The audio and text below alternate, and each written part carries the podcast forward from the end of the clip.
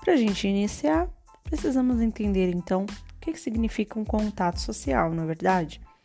Contato social, então, galera, é a base para a vida em sociedade, ok?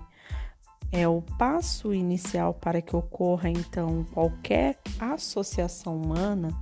Os contatos sociais, então, eles podem ser divididos entre primários, são os contatos pessoais, são os contatos diretos, os contatos face a face, e quem tem uma base emocional, pois as pessoas que estão envolvidas nesses contatos, elas vão partilhar suas experiências individuais.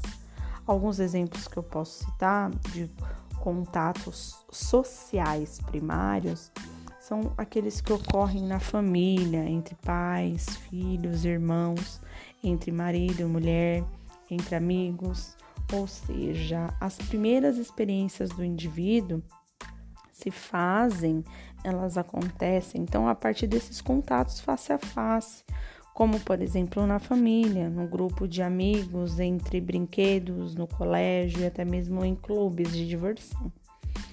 Já nos contatos sociais secundários, são aqueles contatos que são impessoais, calculados, formais, são mais um meio para atingir um determinado fim, um determinado objetivo, por exemplo, o contato do passageiro com o cobrador de ônibus apenas para pagar a passagem, ou até mesmo o contato do cliente com caixa do banco para descontar um simples, uma simples folha de cheque. Então, no caso, estes contatos, eles são considerados como secundários, contatos que são mantidos através de carta, telefone, telegrama, sem nenhum vínculo mais com profundidade. É importante destacar neste caso que as pessoas que têm uma vida que é baseada em contatos primários, elas desenvolvem aspectos de personalidade diferente daquelas que têm uma vida com uma predominância de contatos secundários. Por exemplo, um lavrador ele apresenta uma personalidade bastante diversa de um executivo. Por que isso acontece? É importante nós contextualizarmos que a partir do evento da industrialização e a consequente urbanização, fez com que diminuíssem os grupos de contatos primários, pois a cidade é a área em que mais grupos nos quais predominam os contatos secundários. Esses contatos, então, eles vão ser fragmentados, subdivididos, se tornando interações sociais. É importante ressaltar um aspecto da interação social que ela provoca uma modificação no comportamento dos indivíduos que estão envolvidos nessa interação.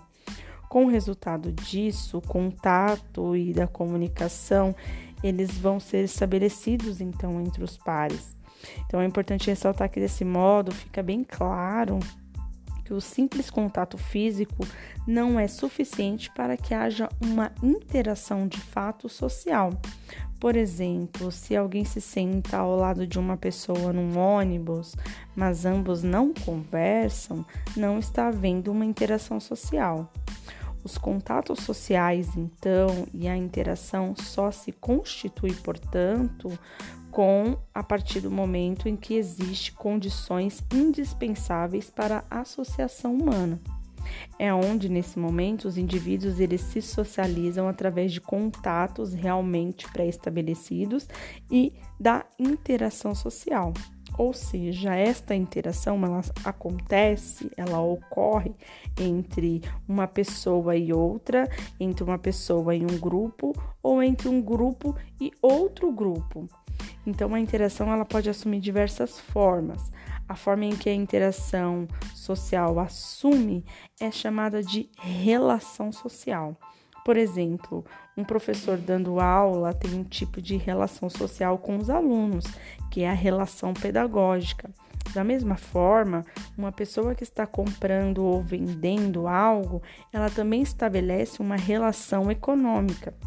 Além dessas relações sociais, podem ser então estabelecidas as relações políticas, relações religiosas, relações culturais, relações familiares. É importante é, frisar para vocês que a forma mais típica é, de interação social, como vimos, é aquela em que a influência há uma influência recíproca então entre o, ambos os lados. Mas é importante ressaltar que alguns sociólogos, eles falam, quando eles comentam a respeito de interação social, é, não existe só apenas em um dos elementos que influencia o outro. Isso também pode acontecer em um dos polos da interação, que pode ser representado também pelos meios de comunicação apenas físico, como é o exemplo da TV, o livro, o gravador. Então é assim quando o indivíduo ele está assistindo um programa de televisão, ele pode então ser influenciado pelo programa, mas o mesmo o telespectador ele não influencia este programa. Então, deste modo, ocorre uma interação que não é recíproca, ok? Dentro então dessa divisão da interação social, vai ocorrer alguns processos sociais. Então, o processo ele pode ser definido como uma mudança contínua de alguma coisa ou que está sendo direcionada, definida. O processo social, então, ele indica como que se vai dar de fato a interação social, os movimentos de mudança. Ou seja, os processos sociais, então, são as diversas maneiras pelas quais os indivíduos e os grupos atuam uns sobre os outros, ok? A partir disso, vai ser gerada a fragmentação dessas relações, desses relacionamentos sociais, que é ah, o movimento de cooperação, que é a forma de interação social na qual as pessoas, grupos ou comunidades trabalham juntos para o mesmo fim uh, ou a competição, que é, por exemplo, quando um comerciante procura conquistar fregueses de um outro comerciante e os estudantes lutam, por exemplo, por uma vaga no vestibular, estão todos envolvidos em uma competição. Ou até mesmo a relação de conflito, quando a competição assume características de elevada tensão social, ok? Então, eu espero que vocês tenham compreendido o podcast de hoje. Até o nosso próximo vídeo. Bye!